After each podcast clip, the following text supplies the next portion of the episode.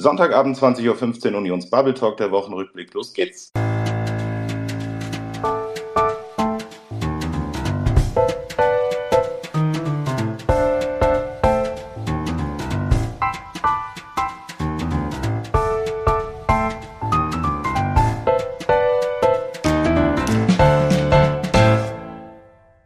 Herzlich willkommen am heutigen Sonntag, den 3. September 2023, zu unserem schon fünften Unions Bubble Talk, der Wochenrückblick.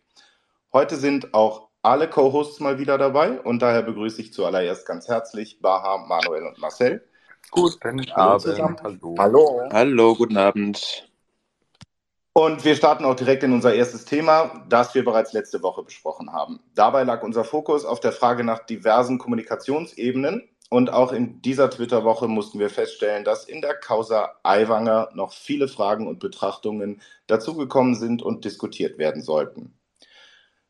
Zwei Dinge vorneweg. Wir wollen uns auch heute, wie letzte Woche, nicht an juristischen Problematisierungen beteiligen, sondern schauen immer auf die politische Dimension der Causa. Und heute wollen wir nochmal besonders den Aspekt der medialen Rezeption, aber auch der Kommentierung auf Twitter und die Kommunikation von Parteien dazu unter die Lupe nehmen. Als Gast und heutigen Co-Kommentator haben wir Armin Petschner-Multare bei uns. Armin ist Gründer des bewusst konservativ und auch laut ausgerichteten Kampagnenportals The Republic und hat früher im Bereich der Kommunikation für die CSU gearbeitet, deren Mitglied er auch ist. Lieber Armin, schön, dass du dir die Zeit nimmst und als weitere Stimme aus der doch großen Unionsbubble heute unsere, und das mag ich an der Stelle mal prophezeien, sicherlich kontroverse Diskussion heute bereichern wirst. Dankeschön. Eins noch, wie bereits letzte Woche, niemand hier unterstützt oder hält den Ausgangspunkt der Causa Aiwanger für irgendwie zu rechtfertigen. Das Flugblatt, um das es ursprünglich ging, ist und bleibt, wie Markus Söder es sagte, Dreck. Falls ihr Fragen oder Kommentierungen zur Debatte abgeben wollt, schreibt sie uns bitte in die Kommentare als Druko. Wir behalten das im Auge und kommen da gegebenenfalls drauf zurück. Und dann starten wir auch direkt, lieber Armin, mit dir eine Frage an dich. Söders Erklärung heute zum Beibehalten von Aiwanger als Wirtschaftsminister. War es gut gemacht oder war es der einzige Ausweg? Ich glaube, es war gut gemacht. Ähm, ich bin ja jetzt nicht irgendwie, stehe nicht im Verdacht, äh, der allergrößte Markus Söder-Fan zu sein, äh, einfach weil er mir teilweise ein bisschen zu sprunghaft ist. Aber hier hat er wirklich, glaube ich, sehr ruhig, und besonnen reagiert, hat, glaube ich, geschaut, wie sich die Lage entwickelt und hat dann, als sich abgezeichnet hat, dass es ähm, vielleicht einfach ein bisschen zu dünn ist, äh, was da gegen Hubert Aiwanger vorgebracht äh, wird, dann eben entschieden und das relativ klar und das, glaube ich, auch sehr bewusst mit Blick auf die Stimmung in der Bevölkerung und ähm, ja, ich würde sagen, er hat das, glaube ich, sehr gut gemacht. Ähm, die Frage ist, ob man diese Verknüpfung mit der Koalitionsfortführung nach der nächsten Landtagswahl hätte machen müssen oder ob man das nicht hätte vielleicht, ähm, ob man das nicht hätte vielleicht trennen können. Aber ich glaube, mit Blick auf die Wahl ist es, glaube ich, ein guter Schachzug gewesen. Okay, ich hatte, glaube ich, heute einen Tweet von dir gelesen, weil Söder hat in seiner Kommunikation heute auch zu irgendeinem der Festzelte drunter geschrieben, wir wollen definitiv kein Schwarz-Grün in Bayern haben. Und das natürlich im Kontext, dass er vorher Aiwanger beibehalten hat und ähm, die Koalition, wie du jetzt auch sagst, da schon in Aussicht gestellt hat. Ich fand das auch ein bisschen schwierig. Ähm, das Ganze jetzt unabhängig davon, was halt keine zwei Stunden später von Aiwanger dann wieder getwittert wurde, womit wir wieder bei Kommunikationsfragen sind, ähm, fand ich das auch schwierig, dass jetzt ähm, durch diese eine Woche Debatte quasi, die wir alle erlebt haben, wir so ein und da bist du ja dann eben auch in dem Bereich der Bubble unterwegs, dass wir diese, diese Frontstellung zwischen linksgrün und irgendwie bürgerlich haben. Und wir haben da letzte Woche schon mal kurz drüber gesprochen, dass das in gewisser Weise eine für mich zumindest nicht immer nachvollziehbare ähm, Frontstellung ist. Und da wollte ich von dir mal wissen, wenn du das darauf reduzieren wollen würdest, wie Söder hat reagieren müssen oder sollen, war das am Ende wirklich aufgrund der medialen Rezeption und der gesamten Twitter-Aufregung wirklich das Einzige, was noch blieb? Weil die Alternative wäre ja gewesen, er entlässt ihn, unabhängig vielleicht von dritten Möglichkeiten, die wir alle mal vielleicht andiskutieren könnten. Ähm, aber wir erleben ja jetzt im Nachgang quasi die gesamte Weiterführung der Kampagne, äh, beispielsweise von der Bayern-SPD und dem unbekannten Spitzenkandidaten, ähm, die das ja jetzt immer noch weiter drehen und in einen Spin draus basteln. Und da ist meine Frage eben, glaubst du, dass einfach die Reaktion, so wie an, sie am Ende jetzt ausgefallen ist und das Ergebnis letztlich auch medial mitzuverantworten ist? Ja, also äh, ich würde sagen, die Fronten sind in Bayern anders als in anderen Bundesländern immer schon relativ geklärt. Ja, also ich meine, wir kommen äh, von einer absoluten Mehrheit, ähm, haben dann mit den Freien Wählern jetzt, beziehungsweise früher noch mal mit der FDP eine Koalition eingehen müssen. Ähm, aber die Freien Wähler sind ja im Grunde auch nur eine, eine ländlichere äh, ich sage jetzt mal, noch in der Breite des Landes verankertere Version der CSU. Ja, also die meisten Leute, die bei den Freien Wählern aktiv sind, sind entweder Ex-CSUler oder Leute, die theoretisch zur CSU gegangen wären, aber aufgrund lokaler Umstände nicht bei der CSU gelandet sind. Aber das sind Leute, die ticken wie wir, die sprechen wie wir. Ähm, der einzige Unterschied ist nur, und das merkt man in der Kommunikation, es gibt halt keine bundespolitische Anbindung. Ein CSU-Vorsitzender und selbst ein CSU-Landesminister hat immer auch ich sage jetzt mal, Berlin und Brüssel im Blick und ist dementsprechend vielleicht in der in der Kommunikation, was jetzt äh, das auf Bundesebene angeht, anders unterwegs als jemand wie Hubert Aiwanger beziehungsweise der durchschnittliche freie Wählerfunktionär. Ähm, aber zu Hause sprechen die Leute genauso wie die Freien Wähler. Und selbst im geschützten Raum sprechen die Leute wie die Freien Wähler. Und deswegen ist es jetzt, glaube ich, was die Fronten angeht, also gibt es keine andere Option. Wenn man alleine den Zweifel gelassen hätte, dass man es irgendwie mit den Grünen oder so versuchen will, weil die Bayern-SPD ist eine Trümmertruppe, das hält man im Kopf ja nicht aus, also komplett regierungsunfähig.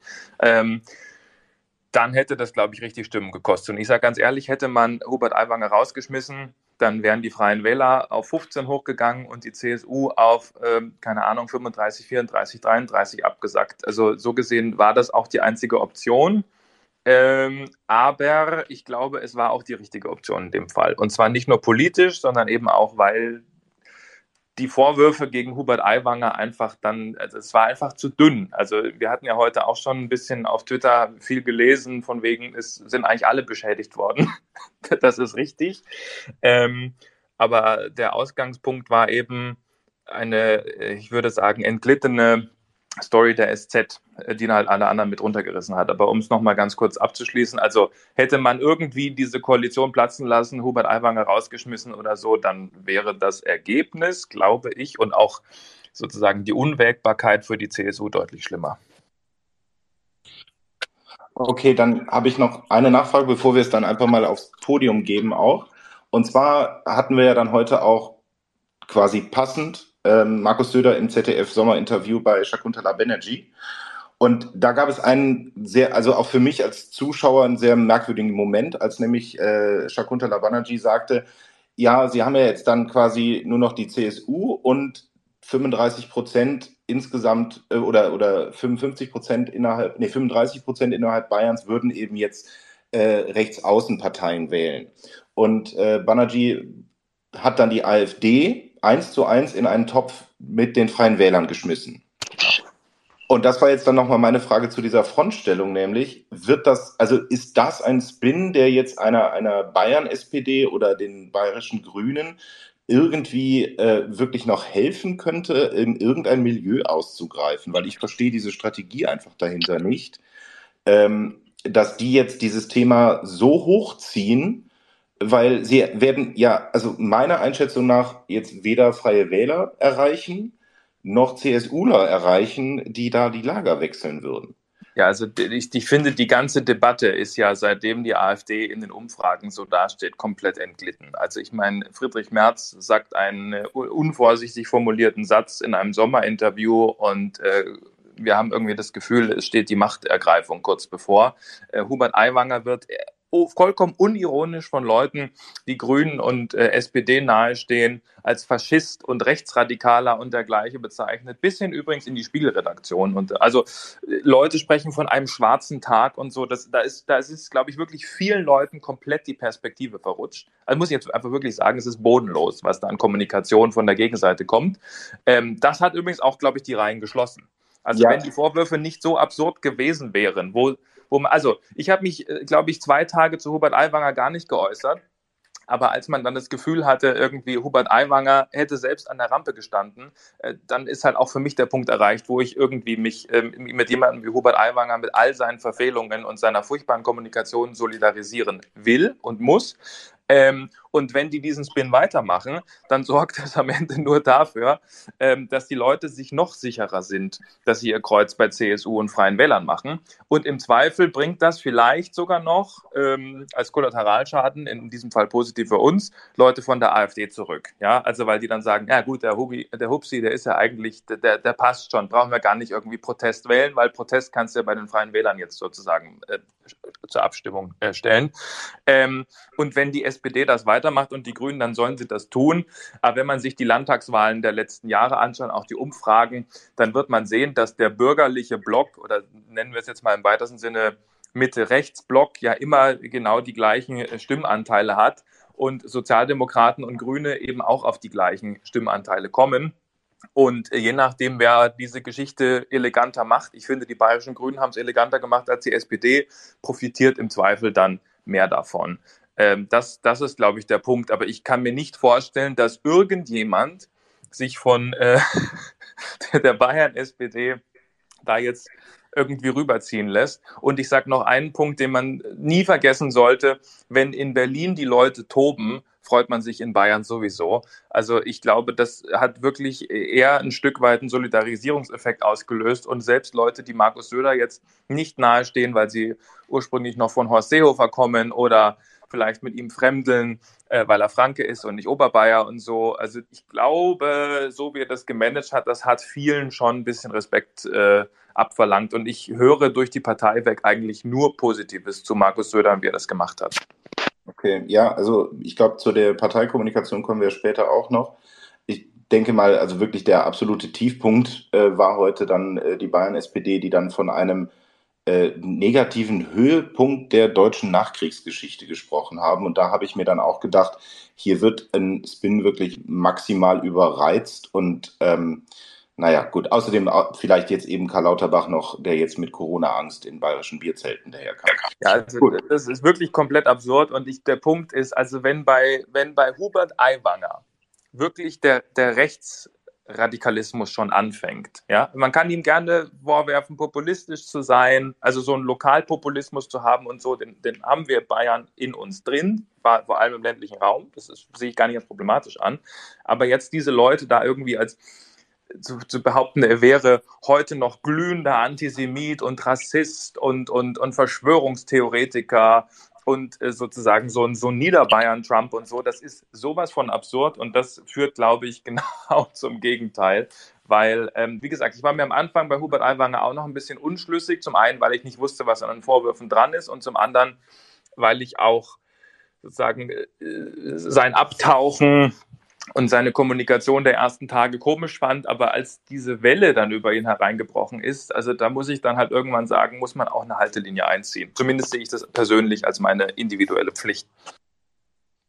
Wunderbar. Dann gehen wir jetzt mal aufs Podium und ich frage meine werten lieben Co-Hosts, wie ihr, genau jetzt mal auf die letzte Bemerkung, also war irgendwann ein Punkt erreicht, wo man sich für eine Seite wirklich entschieden solidarisieren musste? Ja, gute Frage. Armin, danke dir erstmal, dass du dir die Zeit genommen hast und auch für die Kommentare. Ähm, ich muss sagen, ich war heute äh, an zwei Stellen hat sich meine Meinung etwas gewandelt. Auf der einen Seite, als Markus Söder seine Pressekonferenz gegeben hat, muss ich sagen, das fand ich professionell. Das war auch eines Ministerpräsidenten würdig in der Abwägung, in der Art und Weise auch, wie er das kommuniziert hat. Und gleichzeitig dachte ich mir dann, nachdem er fertig war, oha, da hat er sich jetzt aber ein Risiko mit an die Seite genommen, das ihn die nächsten Wochen bis zur Wahl verfolgen wird. Also das ist jetzt tatsächlich eine rein, ich sage jetzt mal, eine, eine Kampagnensicht, ja, weder eine inhaltliche Bewertung noch in irgendeiner Art und Weise jetzt eine, eine kommunikative Bewertung. Ich habe jetzt einfach das Gefühl, dieses Risiko wenn da noch etwas kommt, was auch immer das ist, ja, aber das ist ja noch nicht ausgestanden, das Thema, das geht ja noch weiter die nächsten Wochen, dann geht das ab jetzt mit Markus Söder auch nach Hause. Und die Frage ist, ist das vielleicht ein großes Risiko? Und das Zweite, und das ist eigentlich das, was mir viel mehr aufgestoßen hat, weil das erste ist ja eher so die, die, der Blick eines Parteisoldaten oder eines Parteimitglieds, was sich natürlich da auch Gedanken um das Wahlergebnis macht. Aber der zweite Punkt war einfach dieser erste Tweet von Hubert Aiwanger auf Twitter, muss ich einfach sagen, das, das wirkte auf der einen Seite, als wenn er jetzt quasi Markus Söder nach der PK einmal durch die Manege zieht. Also wirklich bösartig im Sinne von, haha, edgy badge, ja, du hast mich jetzt einmal vom Haken gelassen und jetzt schenke ich dir noch eine ein.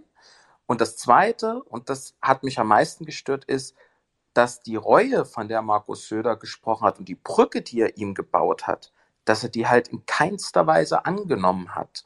Und das ist etwas, wo ich einfach sage, da, da habe ich null Verständnis dafür. Also für einen stellvertretenden Ministerpräsidenten, der ja nun auch einiges an politischer Erfahrung haben muss oder gesammelt haben muss und der ja jetzt hm, so schlechte Kommunikation in den letzten Tagen betrieben hat, wo man einfach nur sagen kann, es kann über den Umgang mit dem Thema überhaupt gar keine zwei Meinungen geben. Also in der Frage der Professionalität und ob das jetzt gut oder schlecht war.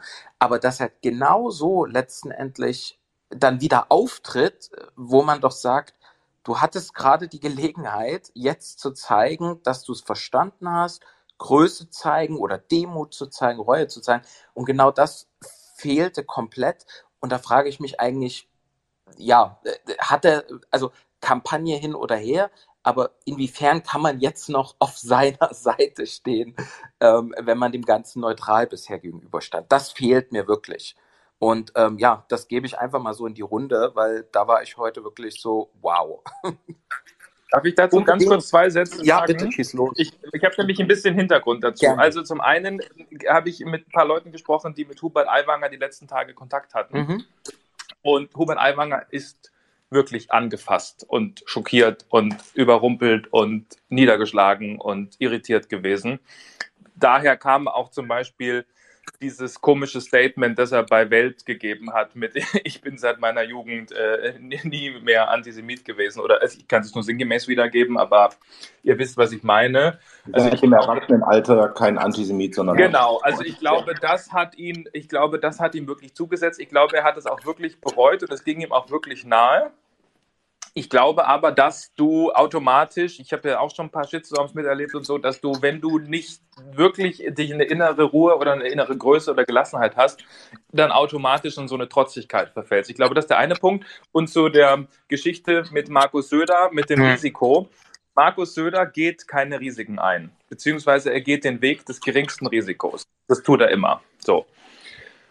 Und da habe ich mir dann nur gedacht, offensichtlich muss Markus Söder das Risiko, sich von ihm zu distanzieren und ihn fallen zu lassen, höher einschätzen, als das Risiko, an ihm festzuhalten und im Zweifel die Loose kennen, Hubert Aiwanger jetzt noch die nächsten Wochen durch den äh, Landtagswahlkampf zu haben. Das nur so als kleiner Input. Da bin ich bei dir, Armin, und vielleicht aber auch gleich, um darauf mal zu reagieren. Also das Letztere, da frage ich mich dann aber, warum hat er dann doch einige Kommunikationspunkte in den letzten Tagen gesetzt, von denen er halt eben nicht wegkommt. Also ich fand, das hat man heute auch in dem Sommerinterview gemerkt, dieses, da darf jetzt nichts mehr kommen. Ja, jetzt kann man sagen, ja, das sagt man so. Naja, er ist Kommunikationsprofi. Ja, und als Kommunikationsprofi muss er wissen, dass egal was jetzt kommt oder schon gekommen ist, dass das natürlich aufgeworfen wird. Und damit kommt er eigentlich immer in eine Defensivhaltung und ist permanent dabei, Dinge zu relativieren oder wieder neu einzuschätzen. Da frage ich mich, warum tut er das? Also warum hat er das getan? Und heute auch bei der PK hat er meines Erachtens so viel Brücke gebaut und Hubert Aiwanger hat sie eigentlich wenige Stunden später quasi die Brücken wieder eingerissen oder zumindest einmal äh, dran gesägt, dass ich mich frage, warum tut er sich das an? Ich sehe deinen Punkt. Ich, man kann das so und so vom Risiko her bewerten. Und zum Zweiten, auch ja, mag sein, dass Hubert Aiwanger angefasst ist. Ich fand auch bei seinem ersten Statement hat man es ihm angesehen. Das kann jemand spielen, glaube ich bei ihm nicht. Ich habe das Gefühl, der ist durchaus authentisch und trägt sicherlich auch das Herz auf der Zunge. Aber dann kannst du nicht so trotzig, rotzfrech kurz danach sowas raushauen, sondern solltest du auch öffentlich deine Reue und deine Demut zeigen. Also da muss ich einfach sagen, die Kommunikation war so schlecht in den letzten Tagen und ich habe nicht das Gefühl, dass sie besser wird. Also da einfach mal auch knallhart von meiner Seite. Mir geht es in all diesen Diskussionen wirklich gerade sehr um den Umgang mit dem Thema, was auf jeden Fall, wo man sehr sensibel sein muss. Und dieser Umgang war weder gut, noch ist er meines Erachtens besser geworden. Und das finde ich schon etwas, also mindestens äh, äh, hat es mich nachdenklich jetzt gestimmt heute nochmal. Sehr gut, vielen Dank. Ähm, ja, hallo zusammen. Hallo Armin, danke, dass du dir auch Zeit genommen hast für uns heute Abend. Das freut mich sehr.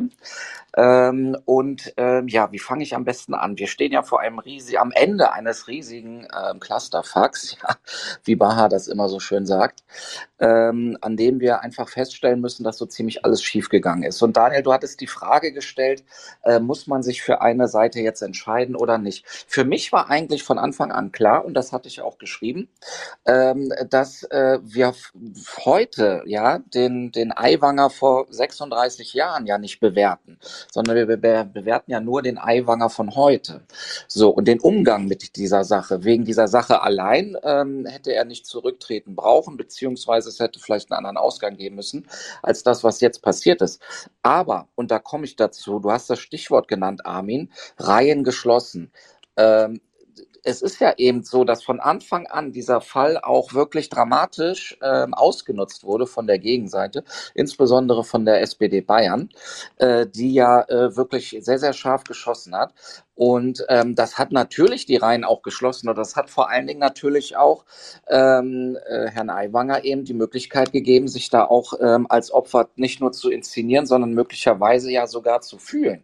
Ja, wobei ich muss ja kritischerweise sagen, dieser Begriff Schmutzkampagne ist ja hier nun wirklich nicht zutreffend, weil das Dokument ist ja da. Was aber passiert ist in den vergangenen Wochen, dass dann da irgendwelche anonymen Leute aufgetreten sind, die dann gesagt haben, mein Gott, der hat hier ähm, keine Ahnung, die Klotüren ja beschmiert mit Hakenkreuzen im, über, im übertriebenen Sinne, was überhaupt ja gar keiner mehr nachvollziehen kann. Und das Problem ist ja an dieser ganzen Entwicklung, die da passiert ist, Ari, du darfst gleich, ich will nur einen Gedanken ausführen. Ähm, das Problem an der Sache ist, dass wir jetzt ja auch keine andere Lösung keine andere Lösung dadurch ähm, äh, entwickeln konnten, als das, wie es jetzt passiert ist. Und ich bleibe dabei, aus meiner Sicht ist das suboptimal, wie es gelaufen ist. Was wären denn andere Lösungen gewesen? Naja, man hätte zum Beispiel jetzt für die letzten drei Wochen oder dreieinhalb Wochen ähm, äh, wo, äh, der Legislatur hätte man ja zum Beispiel ähm, Aiwanger vom Stellver den stellvertretenden Ministerpräsidenten abziehen müssen, ja, von dem Posten. Er hätte vielleicht selber auch zurücktreten können, hätte sagen können, das ist jetzt vielleicht nicht äh, die Situation, wo ich das Amt ausführen kann. Und, liebe Bürger, ihr wählt ja am 8. Oktober äh, neu. Das wäre ja auch eine Option gewesen. Aber Aiwanger war ja so versteift äh, in seine Opferrolle und da kommt komme ich zum letzten Punkt in seiner Opferrolle. Du hast das so schön gesagt, der Niederbayern-Trump.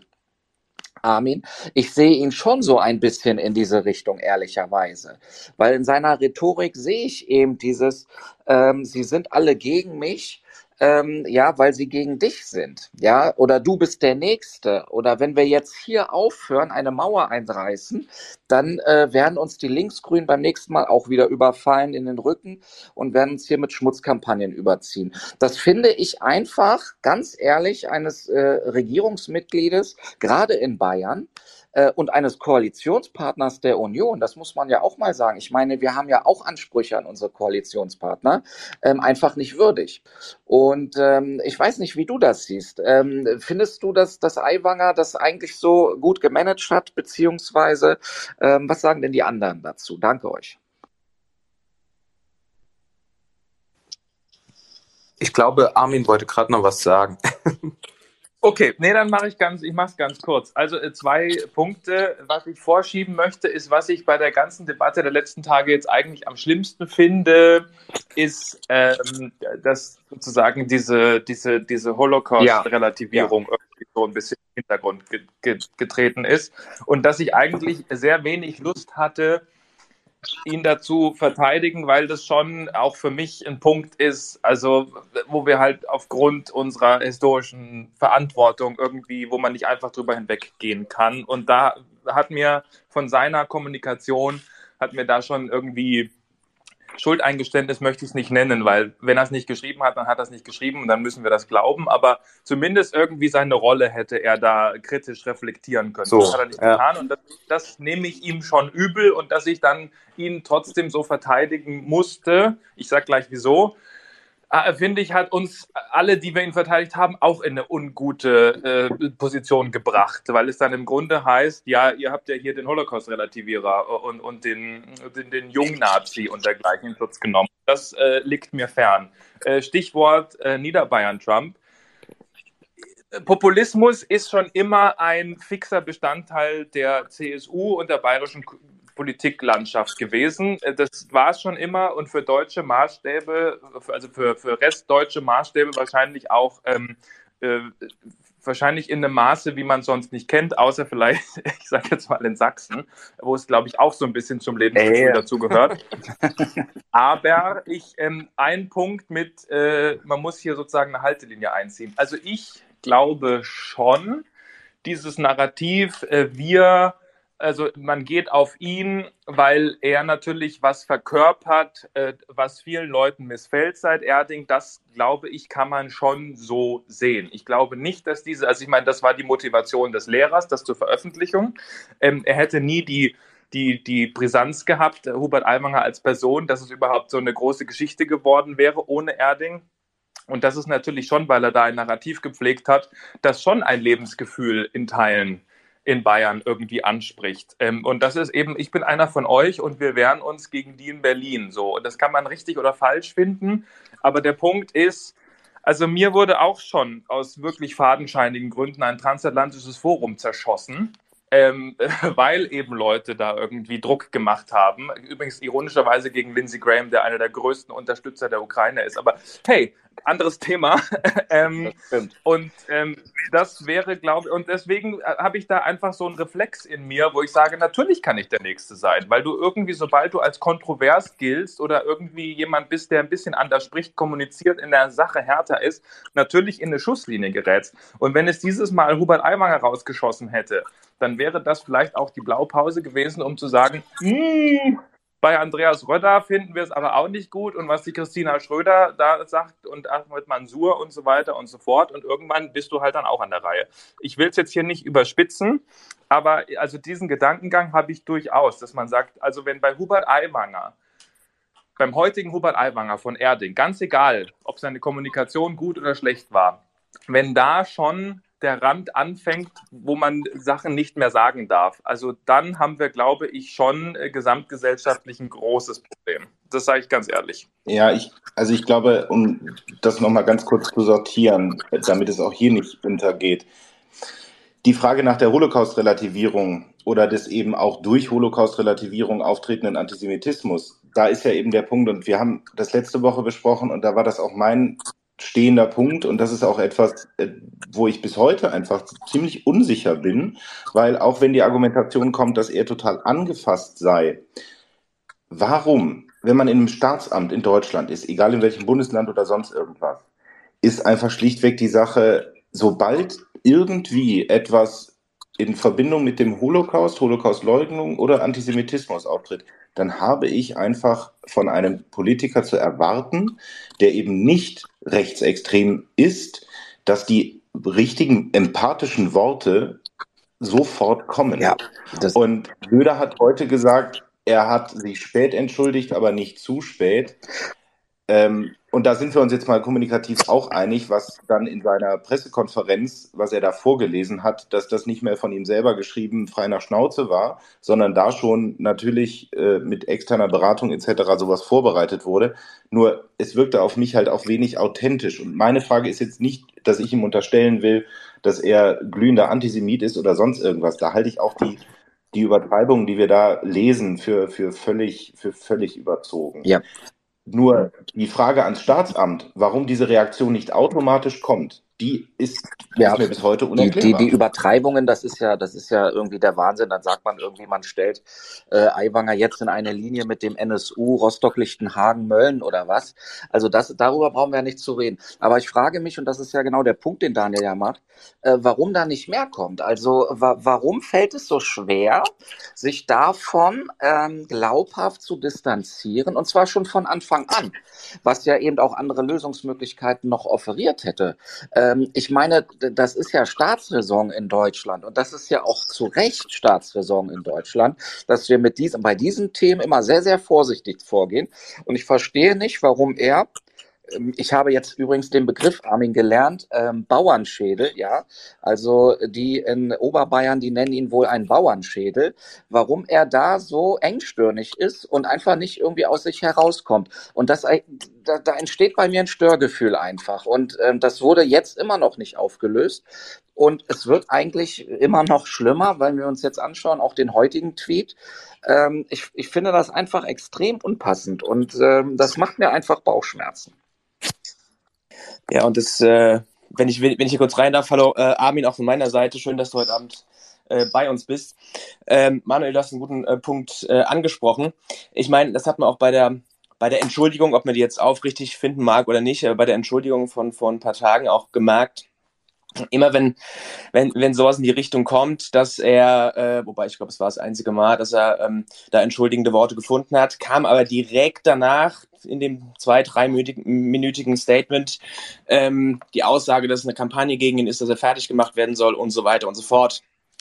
Und dass dann immer am Ende dann eine Relativierung äh, kommt und er sich dann am Ende immer noch mal als Opfer ähm, darstellt, das finde ich eigentlich das große Problem an der Sache. Aber letztlich denke ich, wenn wir uns ähm, Erding mal anschauen. Ähm, und ich meine, der, Sa der Satz, der Satz, der dafür Aufsehen gesorgt hat in Erding, das ist ein Satz, den ich eigentlich nicht von einem, von einem demokratischen Politiker hören möchte, aber es hat letztlich funktioniert, weil die Freien Wähler sind danach in den Umfragen hochgegangen und diese Kommunikation funktioniert äh, für Aiwanger. Und das, denke ich mal, äh, erklärt am Ende auch den Tweet heute, den er nach äh, Söders Pressekonferenz äh, abgesetzt hat. Das passt alles irgendwie ins Bild. Das ist eine Kommunikation, die er pflegen will, ähm, weil es ihm am Ende nützt. Und ich glaube auch, dass es ihm am Ende nützt. Und ich denke, das sind auch seine Beweggründe, warum er immer dann versucht, äh, sich nochmal letztlich als, als Opfer darzustellen bei einem Thema, bei dem eigentlich äh, zunächst mal Demut und ähm, ja, Zurückhaltung angebracht wäre. Äh, aber es kann ja beides richtig sein. Also ich meine, ich hätte das auch getrennt. Ich, also ich sage es ganz ehrlich, wenn ich er wäre, hätte ich äh, zum Hörer gegriffen, hätte äh, Frau Knobloch angerufen am ersten Tag der Geschichte, hätte gesagt, äh, so, genau so, so ja, ganz genau. So ist ja. es, es tut ja. mir furchtbar leid dann hätte man kommunizieren können, es gab ein Gespräch, ähm, dann hätte ich gesagt, ist, so, dann wäre ich vor die Presse getreten, aber mein Gott, also der Punkt ist der, man darf auch nicht überbewerten, wir sehen das jetzt alles durch eine Berliner Brille, die wir im weitesten Sinne alle Profis irgendwie sind und diesen Betrieb hier alle kennen, in- und auswendig und wissen, wie es geht. Die Freien Wähler sind haben, glaube ich, nicht dieses, dieses, diesen Grad an Professionalisierung. Weißt du? Also ich meine, äh, das, das haben ja manchmal DAX-Konzerne nicht, ja, die müssen sich dann Krisenkommunikationsteams holen, weil sie auch dann überfordert sind. Dann glaube ich, sind die kleinen freien Wähler, keine Entschuldigung, aber ein, vielleicht eine Erklärung, ähm, sind da wahrscheinlich ein bisschen mit überfordert. So, dann glaube ich, sieht er sich wirklich als Opfer dieser Kampagne und ich würde sagen, egal ob Reue, gute Kommunikation oder nicht, er ist auch Opfer einer Kampagne bis zu einem gewissen Grad. Also äh, natürlich hatten Leute ein Interesse daran, ihn auszuschalten politisch und natürlich auch über Bande damit der CSU maximal zu schaden. Es ging nicht nur um die Vorwürfe an sich. Die Vorwürfe haben in den letzten Tagen gar keine Rolle mehr gespielt. Es ging gar nicht mehr darum, was ist in Deutschland sagbar, was nicht, was für Konsequenzen muss sozusagen ein ein falscher Umgang, ein, ein, ein, ein bösartiger Umgang mit dem Holocaust haben, sondern es ging dann nur noch darum, wird Hubert Aiwanger fallen gelassen? Ja, nein. Was bedeutet das für die Freien Wähler? Was bedeutet das für die CSU? Und auch die Kommunikation der Gegenseite und auch teilweise journalistischer Natur ging ja nur noch dann darum. So. Und deswegen, ich würde sagen, bis Mitte der Woche hätte man sagen können, ja, äh, Hubert Aiwanger muss Reue zeigen und dergleichen, aber spätestens ab Mittwoch musste er in den Verteidigungsmodus umschalten. Und äh, das war dann auch der Punkt, wo ich eben dann, also persönlich gesagt habe, ja gut, dann schauen wir mal, weil ich meine, die Vorwürfe wurden immer abstruser. Dann irgendwann kam dazu, er hätte Säure auf Kunstlehrerinnen gespritzt und so. Da ging es dann wirklich schon darum, ihn als Charakter öffentlich fertig zu machen. Und dass man da aus so einer Trotzhaltung rauskommt, dafür braucht man eben Größe. Ich weiß nicht, ob er sie hat. Ich mache ihm da auch keinen Vorwurf. Es ist alles menschlich nachvollziehbar. Ähm, und Niederbayern ist eben nicht Berlin und noch, noch, nicht mal München. Also ich kann ja als Oberbayern Niederbayern schon nicht verstehen. Und ich verstehe Bayern relativ gut, weil ich mit der CSU wirklich in allen Landesteilen tausendmal war. Aber es ist eine andere Mentalität. Und der hat sich halt eingeigelt. Schlussendlich ging die Taktik ja auch auf. Also auch das gehört zur Wahrheit dazu. Ähm, und jetzt ist er eben gefeierter Lokalmatador. Ähm, aber ja, ich würde ihm auch raten, jetzt erstmal gar nichts mehr zu sagen, möglichst soft äh, irgendwie versuchen, die letzten Wochen äh, über die Bühne zu bringen und jetzt weder Opfernarrativ noch Volkstribun zu spielen. Das würde ich vielleicht ein bisschen anders sehen. Also auf der einen Seite bin ich schon der Meinung, dass nur weil du gerade im Wahlkampf äh, bist und eine Kampagne gegen dich läuft, und das würde ich nicht mal bestreiten, ganz im Gegenteil, das gehört zu Wahlkämpfen dazu. Als CDU wissen wir, was eine Kampagne gegen unseren Spitzenkandidaten ist. Aber nur weil eine Kampagne gegen dich läuft, rechtfertigt das nicht, wenn du etwas Falsches tust, getan hast oder in seinem Fall definitiv falsch damit umgehst. Und ich finde, wenn du jeden Tag oder bei jeder Wortmeldung als stellvertretender Ministerpräsident, und ich glaube, er ist ja auch Bundesvorsitzender seiner Partei, wenn ich das richtig in Erinnerung habe, also Landes- und Bundesvorsitzender, es nicht schaffst, kommunikativ damit umzugehen und damit, äh, ihr habt die Beispiele genannt und ja, hätte, hätte Fahrradkette habe ich gerade in den Trugus gelesen, aber das gehört ja so zum, zum, zum Einmaleins eines Politikers dazu, dass er in der Lage ist, mit Kampagnen umzugehen, mit Krisenkommunikation umzugehen. Und da erwarte ich, dass der Umgang besser wird. Und das fehlt mir und das fehlt mir bis heute. Und deswegen kann ich da wirklich, äh, nur weil er quasi der, auf der anderen Seite einer Kampagne steht, das nicht entschuldigen oder relativieren. Das fällt mir so unglaublich schwer, ihn da in irgendeiner Art und Weise in Schutz zu nehmen. Davon mal abgesehen, dass ich mich frage, warum ich ihn überhaupt in Schutz nehmen sollte, ähm, ist jetzt weder in meiner Partei noch habe ich da irgendwelche äh, eine Liebe für den Mann. Aber ich glaube, dass wir da einfach zu sehr gefangen sind in unserer eigenen Polarisierung, also auch wir als Unionsmitglieder, dass wir natürlich sagen, das ist eine Kampagne gegen einen, meinetwegen bürgerlichen, und ja, da springt natürlich der politische Mitbewerber gerne drauf. Ja, auch das gehört zu Kampagnen in Wahlkämpfen dazu. Und natürlich würden wir uns wundern, wenn sie es nicht ausnutzen. Und jetzt müssen wir uns auf irgendeine Seite schlagen. Aber ich finde, gerade von uns hätte man erwarten müssen, und da wiederum Kudos an Söder, wie er es jetzt gemacht hat aktuell, mit all den Risiken hin und her, muss ich sagen, mir gefällt nicht, dass sich große Teile auch unserer Partei innerhalb der Union sich da auf die Seite von Hubert Aiwanger geschlagen haben. Und dann kam wieder was dazu und dann hat man aber noch mehr auch wieder diesen, diesen Verteidigungsreflex empfunden. Und irgendwann hattest du das Gefühl, das haben wir letzte Woche hier schon besprochen, es gibt nur für oder gegen ihn, entweder oder. Aber es muss doch möglich sein zu sagen, Hubert Aiwanger hat einfach unglaublich schlecht kommuniziert, hat es nicht geschafft, in irgendeiner Art und Weise glaubhaft seine Geschichte zu erklären oder glaubhaft Herr zu werden. Und heute zum Stand jetzt kann ich immer noch nicht erkennen, ob der Mann wirklich bereut, was damals wie auch immer passiert ist und wie er damit umgegangen ist. Und das fällt mir so unglaublich schwer, weil ich mich ja mit der Frage beschäftige, kann man dann mit so jemanden koalieren? Also können wir nach der Wahl, können wir jetzt so taktisch denken und sagen, ach ja, und dann gucken wir mal nach der Wahl, wie es ist und vielleicht nehmen sie den Hubert dann raus oder nicht, aber wenn er da ist, dann koalieren wir wieder mit ihm. Das, das will irgendwie nicht in meinen Kopf rein, dass das mit unseren oder mit den, den, den ich sag jetzt mal, Werten der, der CDU vereinbar ist. Also ähm, ich will da zwei Dinge von aufgreifen. Zum einen das, was Armin gerade sagte, für mich war es dann auch irgendwann sehr abstrus, dass unsere, also die, der versammelte Journalismus irgendwann nichts mehr Besseres zu tun hatte, als nahezu jeden Schüler äh, dieser, dieser Schule mal anzurufen und zu fragen, ob noch irgendeine Geschichte irgendwo herzuholen ist. Das fand ich dann auch, wurde immer Mauer und das wurde auch äh, in, in gewisser Weise einfach, das war, das war für mich auch kein Journalismus mehr, zu fragen, ob mal jemand äh, eine Toilettentür beschmiert hatte, etc.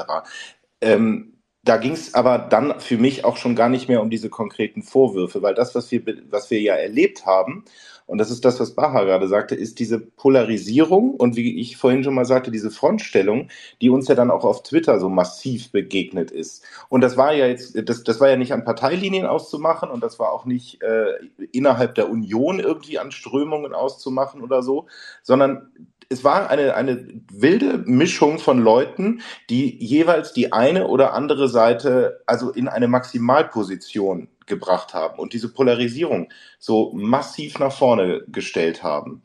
Und genau die Frage, die Baha aber jetzt am Ende hatte, war es dann für mich auch irgendwann, haben wir letzte Woche auch schon mal ganz kurz besprochen gehabt. Und Armin, du hast das eben auch mal kurz angesprochen. Der Punkt ist, früher war es völlig logisch, dass die CSU eine absolute Mehrheit hat. Und ich habe mich irgendwann gefragt in dieser ganzen Woche, wo bleibt eigentlich die dann zumindest strategisch-taktische Überlegung der CSU zu sagen, ist ja schön und gut mit den freien Wählern, aber eigentlich können wir es auch wieder alleine. Und da war dann auch meine Frage, was äh, ein Großteil der Bubble anging, warum diese Fixierung auf die freien Wähler, anstatt zu sagen, pass mal auf, liebe Freie Wähler, es ist euer Bundesvorsitzender und irgendwie kommt aus euren Reihen auch ein bisschen zu wenig zu dem Thema. Und das wäre ja auch die Frage für Söder beispielsweise gewesen, zu sagen, vielleicht können wir da reinstoßen, damit wir am Ende wieder äh, die Absolute haben. Das hat, das hat mir total gefehlt, warum eigentlich keiner die Freien Wähler überhaupt per se in Verantwortung genommen hat. Weil ich habe das heute mal in einem Tweet ausgedrückt, weil so kam es mir am Ende vor. Vielleicht stimmt da auch beides dass nämlich Hubert Aiwanger hätte von sich aus zurücktreten sollen, aber genauso Markus Söder ihn nicht entlassen können. Und das war für mich so die Frage, warum fixierten sich so viele in der Kommunikation und in dieser Polarisierung auf die freien Wähler, wenn es doch um dieses bürgerliche Lager geht? Wobei ich ja auch immer sage zur CDU, CSU, ähm, wir sind nicht nur bürgerlich oder nur konservativ, sondern ich finde immer, Christdemokratie ist immer mehr. Und da war für mich wirklich einfach der Punkt, warum verteidigen wir die Freien Wähler, die eigentlich Koalitionspartner wider Willen sind, nur weil Söder es letztes Mal nur auf 37 Prozent geschafft hat? Äh, vielleicht ergänzend dazu, ähm, äh, ich meine, das war wahrscheinlich so ziemlich allen, vielleicht nur Armin Dir äh, als, als ähm, CSU-Profi bekannt, dass ja in der bayerischen Landesverfassung ähm, das gar nicht so einfach ist mit einer Entlassung. Also als ich das gehört hatte Mitte der vergangenen Woche, da war für mich eigentlich auch klar, dass damit auch äh, Markus Söder die Hände gebunden sind. Also so oder so hätte ich auch nicht gesehen, dass er ihn heute jetzt entlassen hat. Ähm, dazu ist das einfach einfach ähm, ja zu ungünstig gelaufen. Aber wie Daniel das richtig sagt, ähm, das ist eben etwas, was mir da ein bisschen gefehlt hat. Ähm, gerade gerade wir hier in Berlin, wir kennen euch ja äh, in Bayern als stolze CSU. Ähm, ich weiß noch, wir haben hier immer sehr, sehr schlechte Wahlergebnisse eingeholt. Jetzt haben wir mal ein sehr gutes eingeholt und sind auch direkt im Senat. Das freut uns alle sehr. Aber das ist ja nicht der Regelfall. Ihr wart immer die mit der absoluten.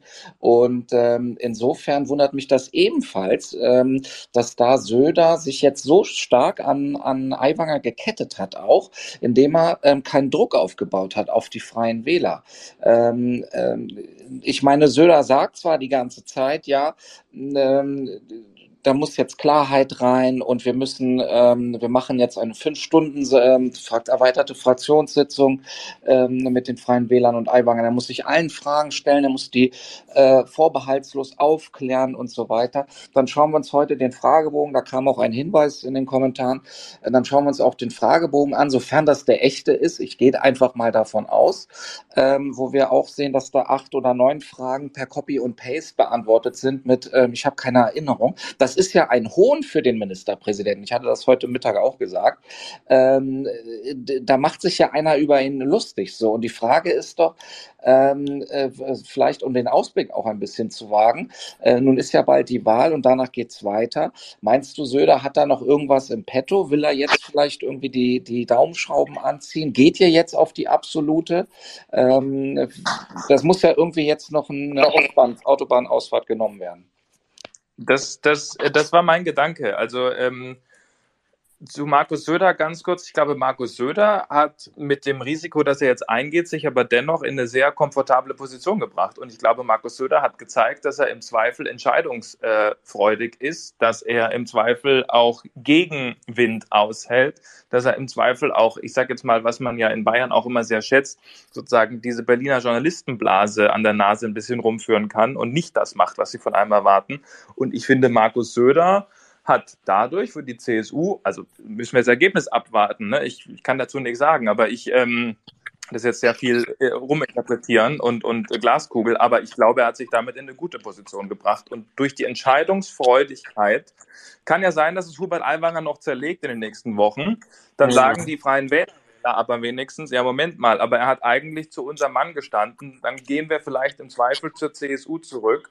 Und die Leute, die äh, sozusagen diesen Mittelkurs bei der CSU, die es ja auch gibt, sind nicht viele, aber ein paar. Ich glaube, das Risiko, die zu verlieren oder der Anteil ist geringer als den, den man im Zweifel bei den Freien Wählern gewinnen könnte. Also das ist vielleicht auch ein Punkt, so dass man einfach durch eine durch ein Festhalten, Entscheidungsfreude, äh, vielleicht auch ein bisschen Gegenwind aushalten, dadurch eigentlich zeigt, schaut mal, äh, ich bin Markus Söder, ich bin Ministerpräsident von Bayern, ich mache das alles abgewogen, aber am Schluss stehe ich, wenn es sein muss. Ich glaube, das kann für ihn von Vorteil sein. Und ich sage ganz ehrlich, bei dem Rumgeeier von Friedrich Merz, das wir alle hier regelmäßig erleben, war das schon fast sehr wohltuend. Und ich glaube, Markus Söder ist für eine Kanzlerkandidatur noch nicht abzuschreiben. Und das ist heute das erste Mal, dass ich das seit Jahren wieder so laut und deutlich sage. Ich glaube, darauf können wir uns auf jeden Fall einigen. Ich glaube, Markus Söder hat heute wirklich vieles, wenn auch sicher nicht alles, wer macht das schon,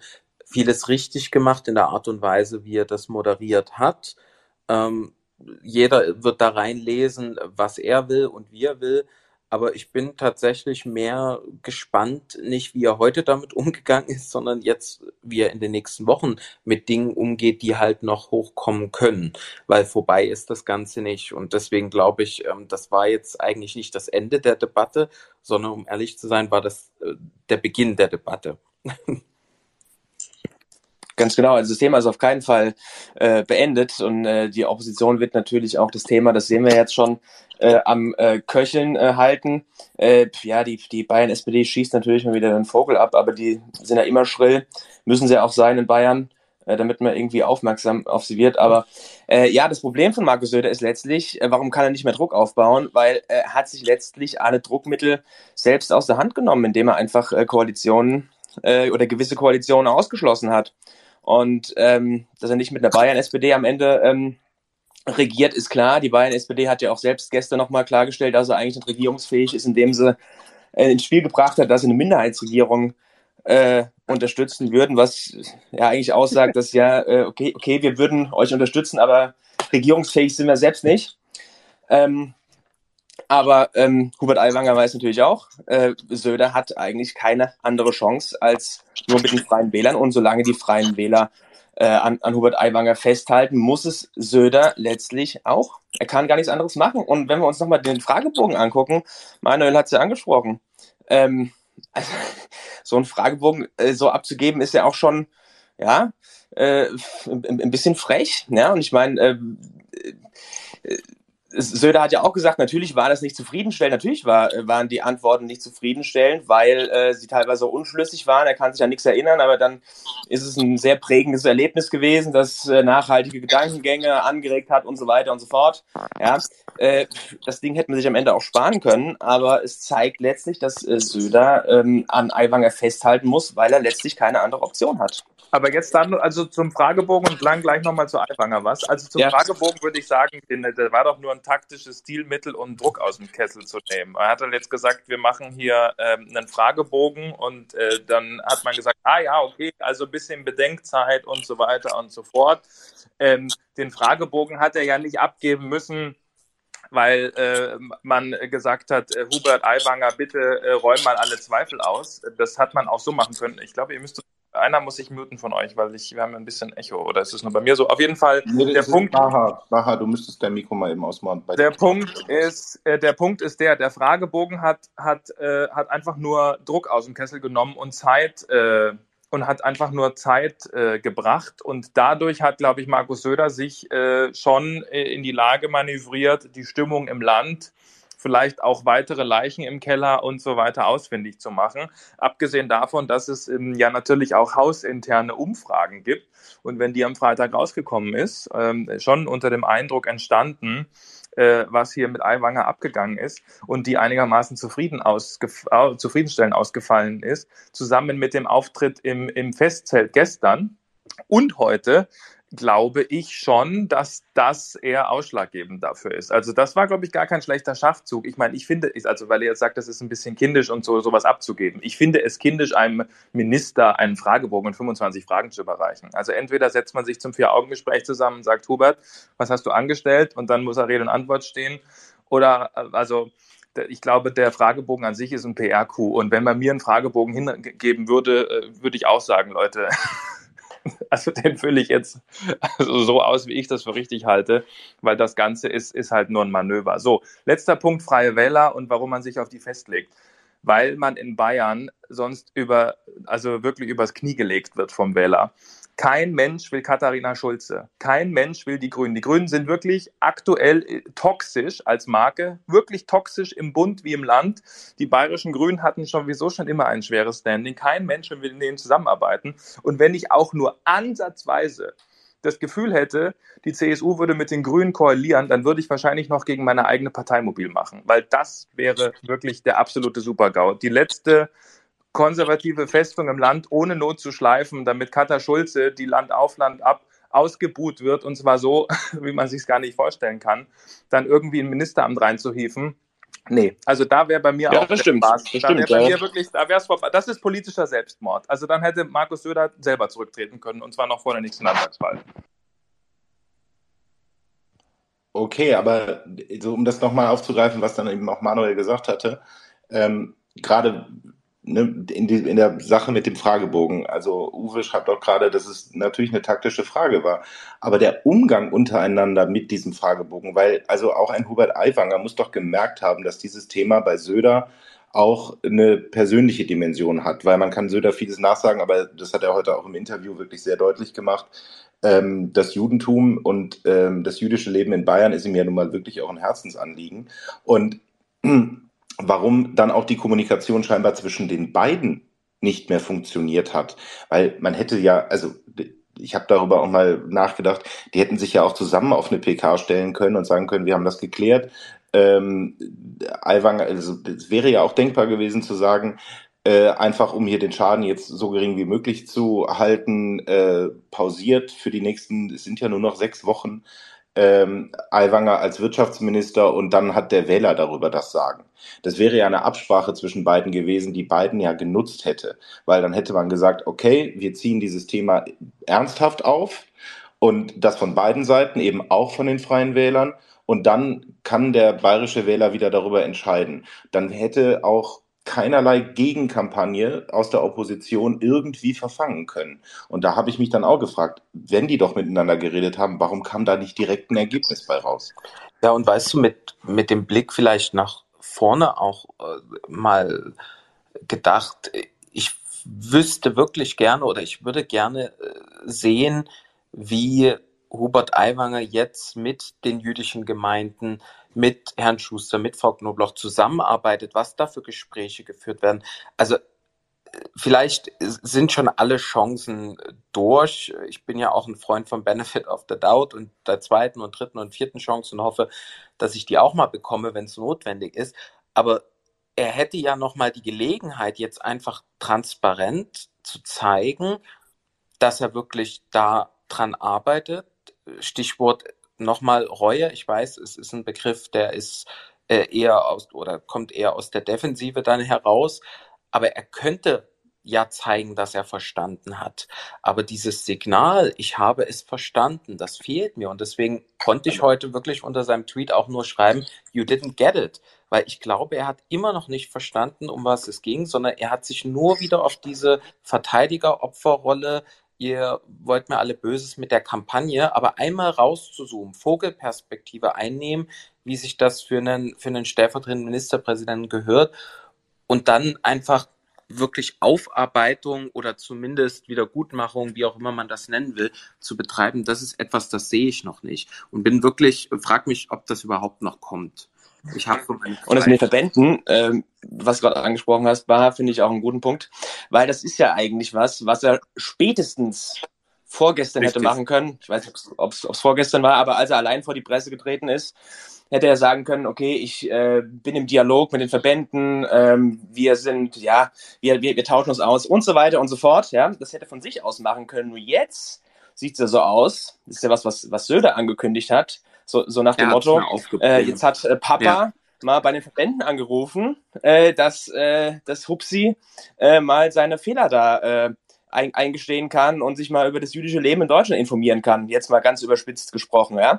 Das äh, war für mich auch, oder ich finde, das gab auch irgendwie ein ziemlich schwaches Bild ab, weil das ist was, das hätte eigentlich schon vor einer Woche äh, machen müssen hätte spätestens vor zwei, drei Tagen machen müssen. Aber jetzt ist es quasi Söder, der das Ganze eingefädelt hat für Aiwanger. Ja, jetzt redest du mal mit den Verbänden und jetzt äh, zeigst du mal ein bisschen Reue. Also, ich weiß nicht. Ja, also für, für einen stellvertretenden Ministerpräsidenten ziemlich schwach. Absolut. Und es mag jetzt sicherlich für ihn schlecht äh, rüberkommen, aber ich, ich glaube, bei einer Sache sind wir uns ja auch einig in der Runde. Es schadet ihm nicht also ich glaube wirklich, nee, es wird ihm nicht schaden, ja. sein ganzes Nein. Verhalten, Nein. ganz im Gegenteil. Ja. Und deswegen, also umso weniger kann ich es verstehen, wenn er da nicht ähm, jetzt äh, wenigstens nochmal die, die ja, Gelegenheit nutzt, da Größe zu zeigen. Aber vielleicht äh, ist das am Ende auch eine Charakterfrage, ich weiß es nicht. dazu, das stimmt. Ja, Nee, du zuerst. Ja, alles klar, Armin, du kannst dann übernehmen. Ähm, dazu ein Punkt, weil genau, Armin, du hattest es ja auch gesagt, seine Taktik ist aufgegangen. Ähm, Aiwanger ist ja nun mal damit durchgekommen und wir müssen ja jetzt mal ableiten, äh, was das eigentlich für uns, ähm, ich sag mal im bürgerlichen Lager in Bayern bedeutet. Ähm, Armin, du sagst zwar, ja, ihr seid in Bayern sowieso ein bisschen auf dem Land, da gehört so ein bisschen so ein Grundpopulismus und Lokalpatriotismus dazu. Ähm, das, das kann ich mir auch sehr, sehr gut vorstellen und so war es ja auch immer, wenn ich mal zu Besuch war in Passau zum Beispiel, äh, beim politischen Aschermittwoch bei euch. Ähm, das ist ja schon eine Mordsgaudi. Ähm, aber die Frage ist doch, wenn wir jetzt, ähm, sage ich mal, als CSU, als Union ähm, mit so einem Koalitionspartner einfach so kritiklos weitermachen. Ähm, das wirkt sich doch auch aus aufs bürgerliche Lager. Wenn wir mal weiterdenken, irgendwann wird ja möglicherweise ähm, Hubert Aiwanger ja nicht mehr da sein. Ähm, was passiert dann mit den freien Wählern? Oder beziehungsweise, wenn sie dann untergehen sollten, weil ich sehe bei den freien Wählern niemanden, der irgendwie die das Gesicht quasi der Partei ist so sehr wie er. Und wir sehen ja auch an der CDU zum Beispiel oder an der Union, ähm, was die Fixierung, was eine sehr lange Fixierung auf einzelne Personen ja auch mit einer Partei macht. Ähm, das macht nämlich große Probleme in der Nachfolge. Ähm, wie siehst du denn das, Armin? Welche Auswirkungen so, würde das denn haben bei euch? Weil ich sehe das ziemlich kritisch, weil letztendlich die AfD wird nicht schwächer, sie wird stärker. Und das kann uns ja auch in Bayern keine Ruhe lassen. Ich glaube, sie sind zwar ähm, etwas schwächer als in anderen Bundesländern, wie jetzt in Hessen, aber doch schon sehr, sehr merklich. Und das ja zu einen freien Wählern und zu einer FDP, die an der 5%-Hürde äh, knabbert. Ähm, das kann uns ja alle nicht, nicht zufrieden lassen, weil wir ja die absolute natürlich wollen. Ja, aber das ist ja, das ist ja eine Frage für in zehn Jahren oder vielleicht auch in fünf. Also ich sag mal, wenn die Führungsfigur fehlt, äh, bei den Freien Wählern, dann kommen die ja wieder zu uns zurück. Das ist, glaube ich, die Logik. Ein kleiner Teil geht vielleicht zur AfD. Übrigens, auch das muss man hier erwähnen. Die AfD ist in Bayern schwächer, weil es die Freien Wähler gibt, weil du eine demokratische Alternative hast. Wenn du sagst, naja, also den Corona-Kurs von Markus Söder, den fand ich nicht gut, gibt es viele Leute, die den nicht mitgetragen haben, Team Vorsicht und so weiter und so fort, die das heute eben noch ankreiden, die haben mit Hubert Aiwanger, der den Kurs zwar auch mitgetragen hat in der Staatsregierung, aber halt irgendwie nicht das Gesicht des Ganzen ist ähm, und jetzt ein bisschen einen auf Rebell macht, haben die halt eine glaubwürdige Alternative. So, und was bedeutet dieser ganze Fall jetzt für unsere gesellschaftlichen Debatten? Ich persönlich glaube, dass wir als Gesellschaft ohnehin komplett polarisiert sind und das wird sich so schnell nicht ändern. Alleine schon, weil aus den USA viele Trends zu uns rüberschwappen. Wir müssen nur mal ins europäische Ausland schauen. Da sieht es auch nicht sehr viel besser aus als bei uns. Im Zweifel noch schlechter. Also ähm, das wird uns erhalten bleiben. Und die Frage ist, surfst du diese Welle mit und schaffst du es, dein eigenes Lager zu befestigen oder eben ja. nicht? Das ist die große Frage. Und deswegen sage ich auch, deswegen war ich auch bei dieser Aiwanger Geschichte am Schluss so, wie soll ich sagen, unversöhnlich in Anführungszeichen. Zum einen, weil ich ihm einfach, ich glaube nicht, dass Hubert Aiwanger Rassist und Antisemit ist. Ich glaube es einfach nicht. Ich glaube, Hubert Aiwanger verkörpert ein Lebensgefühl in Bayern und mit dem ich mich auch in Teilen zumindest identifizieren kann, auch wenn ich ein anderes Parteibuch habe. Und eigentlich finde ich es gut, dass es einen Hubert Aiwanger gibt und ich finde es auch gut, dass es die Freien Wähler in Bayern gibt. Auch wenn ich mir wünschen würde, dass es alles durch die CSU abgedeckt wird. Aber ich finde es prinzipiell richtig, dass diese Stimmung abgedeckt wird. Und deswegen glaube ich, werden wir bei dieser Spaltung und Polarisierung weiter, äh, weiter, das werden wir weiter erleben, auch äh, im Bund ganz normal. Es wird auch bei der nächsten Bundestagswahl eine große Frage, äh, also eine, die große, das große Fragezeichen sein, wer sozusagen dieses, dieses Empörungspotenzial abschöpfen kann. Ähm, aber ich bin der Meinung, wir müssen uns da an die Spitze der Bewegung stellen und eigentlich nicht das Outsourcen an Hubert Aiwanger. Aber, aber genau, das ist, das ist ja das, was ich vorhin dann schon mal habe anklingen lassen. Und äh, einer unserer Druckos, der Leopold Schollenrieder, hat das gerade auch geschrieben. Wir müssen uns doch eigentlich bewusst machen, die Freien Wähler und Hubert Aiwanger machen das doch genau auch, um gegen die CSU Wahlkampf zu machen um ja da noch Stimmen abzugreifen, wenn die laut Umfragen, wie da geschrieben wurde, ein Potenzial von 20 Prozent haben. Aber dann ist doch die Frage, hilft uns dann dieses Lagerdenken überhaupt? Äh, was die Polarisierung der Gesellschaft angeht, bin ich, bin ich nahezu bei dir, dass wir, dass wir da definitiv noch Jahre vor uns haben werden, wo das äh, eher schlimmer als besser wird. Äh, führt uns auch nachher noch zu, zu dem zweiten Thema bei uns. Aber ähm, wie stabil ist dann so ein Lager und wie verlässlich bleibt dann die Koalition, wenn wir eigentlich davon ausgehen müssen, der Aiwanger macht das auch bewusst, um auch der CSU-Wähler abzuluxen und äh, da dran zu, also an, an, wie das immer so schön heißt, da am weiter Fleisch vom Fleisch der CSU abzugraben. Das und da weiß ich dann nicht, ob dann unsere Taktik zu sagen, wir bleiben da jetzt mal im Hintergrund und lassen den einfach mal machen, ob das wirklich so schlau ist von der CSU. Ja, aber er hat ja nicht machen lassen, sondern Markus Söder hat ja heute einen Vlog eingeschlagen, er hat ihn getadelt, gesagt, so geht's nicht, hat sozusagen staatsmännisch das Ganze moderiert und hat sich trotzdem zu ihm bekannt, hat also gesagt, also im Grunde ist der Hubert Aiwanger schon okay, aber das ist nicht in Ordnung.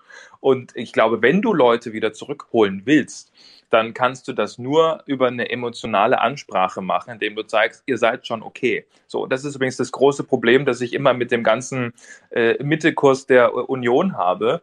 Ähm, also wir ärgern uns immer furchtbar, dann kommen wir eh gleich zum nächsten Thema wahrscheinlich, wir ärgern uns immer alle furchtbar darüber, äh, dass die anderen alle so böse und populistisch sind und äh, über die Stränge schlagen.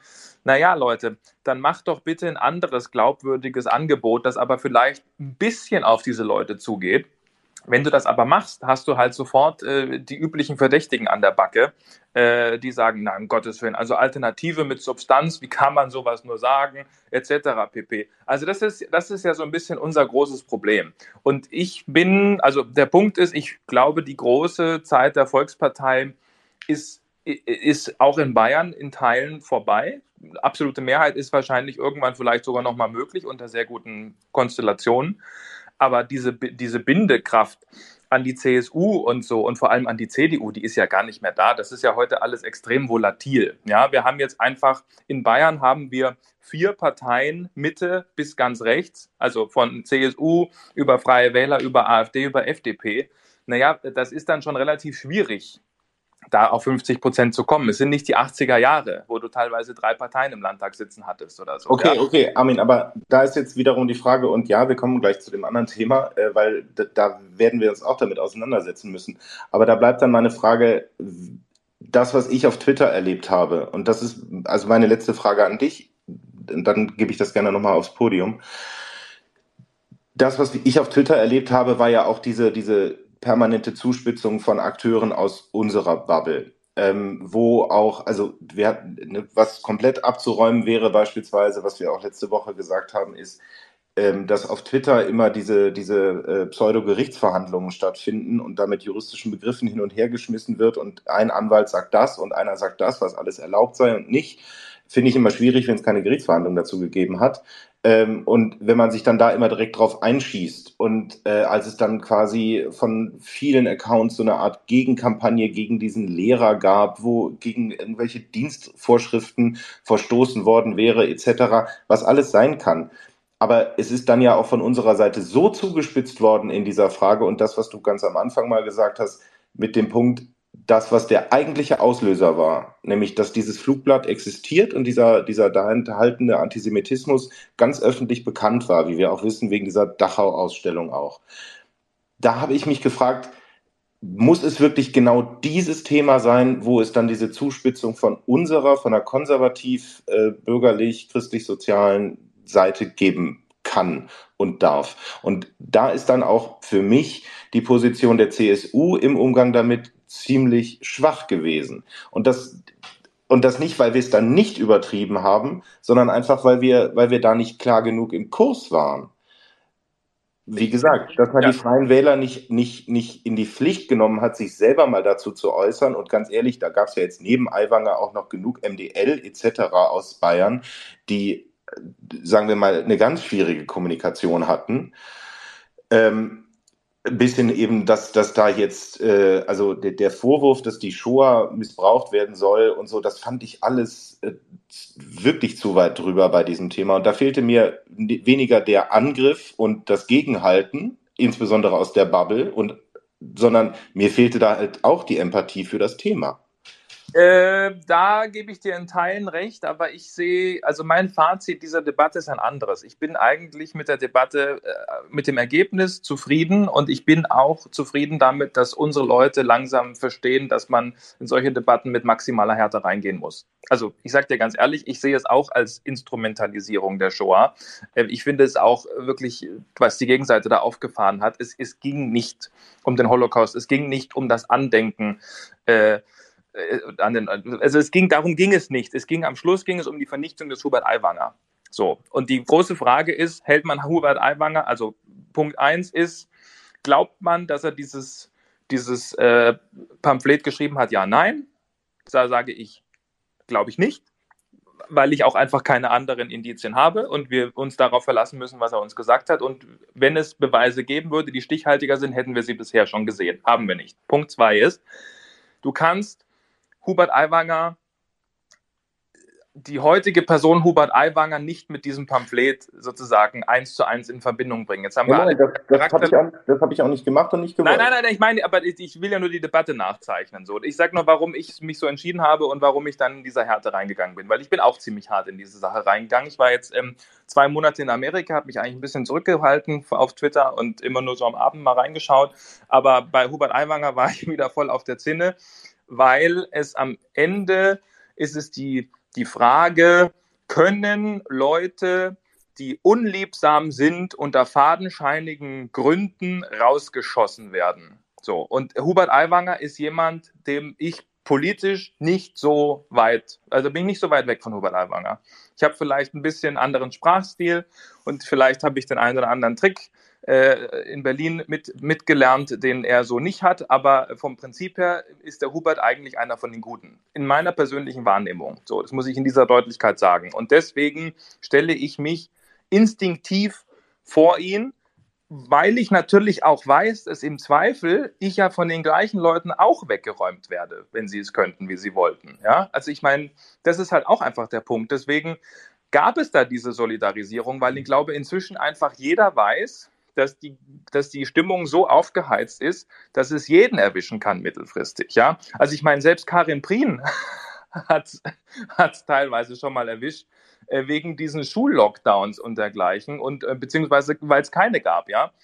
So, das sind, das ist einfach die, das ist einfach die Stimmung im Land, ja. in der wir operieren und deswegen ja, bin ich hochzufrieden, dass wir Hubert Aiwanger da halten konnten, wo mhm. er ist. Und die B-Note ist für mich erstmal nebensächlich, weil da sehe ich sozusagen, da sehe ich das strategische Ziel und da sehe ich auch den Punkt, dass wir einfach auch als bürgerliches Lager zusammenhalten müssen. Und das haben wir zum ersten Mal geschafft. Und das ja. ja, deswegen würde ich das erstmal als Erfolg, dass es eine Gegenkampagne gab, die über die Stränge schlägt, brauchen wir nicht reden, aber wo gehobelt äh, wird, fallen Späne. So sehe ich das. Ja, ich kann vieles davon nachvollziehen und ich würde das auch in vielen, bei, bei, bei vielen Themen ähm, so unterstützen.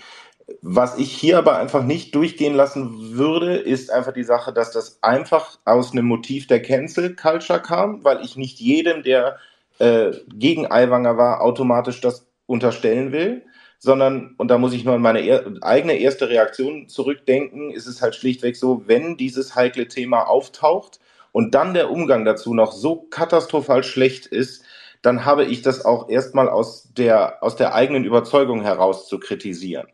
Und dementsprechend würde ich den ganzen Fall Aiwanger nicht pauschal unter eine Cancel Culture stellen wollen. Nein, ich auch nicht. Ich auch nicht. Aber im zweiten Schritt ist es eine Cancel Culture Debatte geworden. Und da habe ich mich dann eingeschaltet.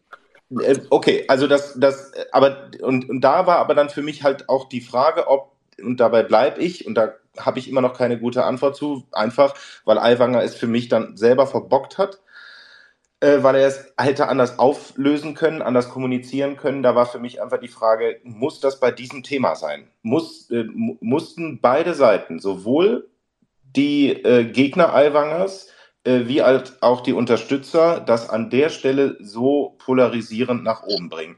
Und das finde ich bei dem Thema einfach nicht angemessen. Wie und das ist der Kommentar. Ich gebe das nochmal an die Bühne, bevor wir dann nämlich äh, mit einer ähnlichen Fragestellung nochmal kurz nach Sachsen gucken müssen. Und ich finde, Daniel, du hast es eigentlich ganz gut jetzt zum Schluss gesagt. Wir haben vor ein paar Tagen, eigentlich schon letzte Woche, äh, vor unserem Space drüber gesprochen. Wir sind jetzt in einer Situation, wo jede, wenn man von wenn man es mal verkürzen will und es gäbe zwei Seiten der Diskussion, dann hat jede Seite sich so in Rage geredet und so viele Punkte gemacht, ähm, in, ich sage jetzt mal, in ihrer extremen Wertung, dass es eigentlich gar keinen Mittelweg mehr gibt. Also mir scheint, dass diese Diskussion sich nur noch zuspitzen kann. Deswegen habe ich sie als Clusterfakt bezeichnet. Ich glaube nicht, dass wir nochmal zu einem, einer differenzierten Diskussion zurückkommen, was ich sehr, sehr schade finde, weil am Ende des Tages hatte ich auch mal geschrieben, geht es einfach nicht mehr um die Sache, sondern es geht halt nur noch um die Frage, wer ist gegen wen und wer verteidigt was und äh, links gegen rechts und wie auch immer. Und eine Sache, die äh, ist sehr symbolisch für diese ganze Situation. Ich höre seit ein paar Tagen immer mehr Stimmen, wie sehr diese ganze Sache Hubert Aiwanger nahe geht, und wie, wie, wie ihn das betroffen macht. Aber ich habe bisher keinerlei Empathie oder irgendwie, ich sage jetzt mal, ja, eine, eine Art Empathie bei ihm in der Kommunikation erlebt, das zumindest darauf hindeutet, dass es ihm wirklich irgendwie nahe geht. Und das, glaube ich, daran muss er sich messen lassen, dass dieser, dieser Verlust der Glaubwürdigkeit da ist und dass er bisher noch es nicht geschafft hat, viele Menschen vom Gegenteil zu überzeugen, dass es tatsächlich ernst meint. Ja, das mag in bestimmten Wählerkreisen oder irgendwo anders sein. Ähm, ich habe versucht, da wirklich äh, sehr offen und äh, auch relativ neutral ranzugehen. Ähm, aber es, es, wird nicht besser äh, aus meiner Sicht. Äh, und ja, damit würde ich es jetzt mal auch sein lassen. Okay, Manuel Marcel, wollt ihr noch was zum Abschluss sagen, bevor wir nach Sachsen gehen? Also ich, ähm, ich habe große Schwierigkeiten, Aiwanger irgendwas zu glauben. Ja, ich weiß natürlich, es gibt keine keine handfesten Belege. Ähm, ich, bin, ich bin da aber immer noch sehr zweifelnd. Das ist einfach so ein Gesamtbild von meinem geistigen Auge, was sich entwickelt hat. Ich finde das Verhalten immer noch ähm, sehr, sehr fragwürdig. Ich sehe die Notwendigkeit heute am Ende dieses Prozesses jetzt so entschieden zu haben, wie Söder das getan hat. Ähm, aber ich muss sagen, fröhlich bin ich darüber auch nicht. Und ähm, äh, wie, wie du das sagst, Armin, ja, das bürgerliche Lager hat einmal zusammengehalten. Ähm, das Problem ist, dieses Zusammenhalten, das hat ja erst etwas bewirkt, nämlich eben diese Frontstellung und ähm, der, einen anderen Ausgang. Ich sage ja, als ich das von gehört habe, habe ich nicht gesagt, mein erster Impuls war, jetzt muss Aiwanger zurücktreten, weil das Ding ist eben 35 Jahre her. Äh, Menschen verändern sich. In meiner Jugend habe ich auch, in meiner Jugend, das ist noch nicht so lange her, aber ähm, habe ich auch Dinge gemacht, die ich äh, vielleicht heute nicht mehr machen würde ähm, oder mit Sicherheit nicht mehr. Ähm, es war ja nie der, der, der, der Impuls zu sagen, er muss jetzt unbedingt weg. Aber so wie er jetzt aufgetreten ist, muss ich sagen, ich sehe da einen sehr brüchigen Partner für uns in, in Bayern bei euch, bei der CSU und eben auch einen jemanden, der ja auch bundespolitische Ambitionen hat, der ja auch da in seiner freien Wähler, äh, äh, in den freien Wählern auf Widerstand stößt, die ja sehr regional wollen. Aiwanger hat ja die Ambition, in die Bundespolitik zu gehen. Und ich glaube, wir sind uns hier alle einig, äh, noch eine zweite Partei äh, auf unserer Seite des, des Parlaments, die brauchen wir nun wirklich nicht im Bundestag. Äh, insofern, ähm, ja, ich bin mal gespannt, was da jetzt noch weiter passiert. Danke euch. Ja, Baha, du hast ja die die Empathie äh, angesprochen oder die fehlende Empathie, ja, die ist, die ist gar nicht äh, zu erkennen. Und äh, ich glaube auch nicht, dass die noch kommen wird, weil ähm, wenn er äh, empathisch mit dem Thema umgehen wollte oder damit, damit umgehen würde, hätte er es schon längst getan. Und ähm, hat etliche Möglichkeiten gehabt, äh, das äh, Thema auch so zu behandeln, aber die Tweets sprechen letztlich eine andere Sprache. Ähm, die Beantwortung des, des Fragebogens spricht eine andere Sprache. Und äh, ich glaube, er sieht letztlich die Notwendigkeit dafür nicht. Ja? Er sagt, das ist alles vor 35 Jahren passiert. Ich bin jetzt kein Antisemit oder ich, ich war noch nie einer oder sonst was. Ähm, aber ähm, deswegen ist die Sache jetzt äh, sozusagen erledigt und äh, die wollen eine Kampagne gegen mich fahren wollen mich fertig machen, wollen mich, äh, keine Ahnung, was er noch alles für Be Begriffe äh, verwendet hat. Ähm, er sieht sich letztlich als Opfer und ähm, ich denke, letztlich diesen, diesen Spin wird er weiterverfolgen. Und ähm, ja, wir, wir sehen, es schadet ihm nicht. Ähm, aber letztlich muss Söder mit ihm weiterarbeiten. Ihm bleibt gar, nicht, gar nichts anderes übrig. Wenn ich noch einen, einen, einen allerletzten Satz dazu sagen darf. Ich, ich will ja. sagen, die, die Frage der Empathie und wie hat er das gemanagt und die Frage der Kommunikation und Reue und so, das sind alles feuilletonistische Fragestellungen, die im Bierzelt in Niederbayern gar nicht gestellt werden. Und okay. äh, ich glaube, äh, es, am Ende des Tages ist die große Frage, äh, kann man sich mit Hubert Aiwanger identifizieren oder nicht? Und ich glaube, da ist die Lage eine andere als bei uns hier heute in der Diskussion. Ich glaube, das ist mein persönliches Gefühl. Ich habe diese Woche sehr viel mit Leuten in Bayern telefoniert, selbst mit CSU-Lern, äh, also wirklich bayernweit und so. Und äh, da war wirklich der Tenor jetzt erst recht. Und ich bilde mir ein, dass ich einen sehr guten Überblick über meine Partei habe. Ähm, und äh, diese, die fanden das alles ungünstig. Und wie gesagt, die Person Hubert Aiwanger, ich habe auch Probleme, Hubert Aiwanger mich bedingungslos da dran zu ketten und zu sagen, ja, also wir stützen den jetzt, wie wir nur können. Aber ich sehe es eben, wie gesagt, auf einer strategischen Ebene sage ich, alles, was schwarz-orange in die nächste Legislatur reinbringt und im Zweifel davon profitiert, ist irgendwie jetzt den Einsatz wert. Und wie gesagt, der Punkt für mich ist einfach nur die Frage, ist Hubert Aiwanger Antisemit, Rassist, Rechtsextremist? Und da sage ich, das ist er nicht. Und damit kann ich ihn guten Gewissens unterstützen. Mit allen Vorbehalten, die heute geäußert wurden. Gut. Ähm, ich widerspreche jetzt nicht mehr. Ich nehme noch nur noch das auf, was Manuel gesagt hat, ähm, wie es denn jetzt wird. Und da hat gerade der Philipp einen sehr netten Druko bei uns drunter gesetzt und den zitiere ich jetzt einfach einmal und dann, wie gesagt, gehen wir noch nach Sachsen. Und zwar schreibt Philipp, wenn Aiwanger dieses Thema jetzt weiter im Wahlkampf instrumentalisiert, sollte die CSU das meiner Meinung nach scharf kritisieren und auch öffentlich an die Empathie und die Vernunft der anderen freien Wähler MDLs appellieren. Und das ist vielleicht echt noch eine Frage, die die CSU auf sich zukommen wird sehen, wenn dieses Thema weiterhin in dieser Opferrolle gespielt wird. Nehmen wir jetzt den Spin auf über die Frage der Lagerbildung, weil es gibt nämlich einen andere beständige Lagerbildung auch, nämlich die Ampel und wir. Und wir mussten diese Woche erleben, dass eine neue Umfrage zur Sachsen-Landtagswahl herausgekommen ist. wo die AfD mit mittlerweile 35 Prozent, die CDU mit 29 Prozent dasteht und alle anderen Parteien, inklusive aller Ampelparteien, im einstelligen Bereich äh, vegetieren, muss man ja schon sagen. Und gleichzeitig haben wir wieder von Spitzenpolitikern, sowohl von ähm, Michael Roth, glaube ich, war es von der SPD, Konstantin von Notz von den Grünen, äh, direkt wieder gehört, es ist äh, das Problem der CDU, warum die AfD auch in Sachsen so stark ist. Und diese Lagerbildung ist wirklich nochmal eine ganz andere, weil dieses beständige Zeigen auf die CDU, ohne selbst irgendein Konzept offenkundig zu haben, wie die Ampelparteien überhaupt noch im Osten oder hier dann speziell in Sachsen reüssieren können, finde ich mittlerweile auch ja, ich finde es mittlerweile sogar ehrlich gesagt verlogen. Ich weiß nicht, wie ihr das seht, aber ich gebe das Wort erstmal an Baha, weil es ist dein Heimatbundesland. Jetzt muss ich hier für die Sachsen die Fahne hochhalten. Aber es sind auch Sachsen unter den Zuhörern dabei. Insofern, falls der ein oder andere Sachse sich berufen fühlt, nochmal hier was dazu zu sagen, gerne Hand heben. Ja, wie, wie habe ich auf die Umfragen geschaut? Ich meine, man, man kennt das als Sachse, man ist irgendwie am mit Kopf an Kopf inzwischen mit der AfD. Ich möchte gerne einen Punkt ansprechen, der, glaube ich, für viele, die Sachsen nicht kennen, beziehungsweise die die politische Situation dort einfach äh, vielleicht wirklich nur aus den Medien, aus dem Hören sagen kennen, ähm, um das mal einzuschätzen.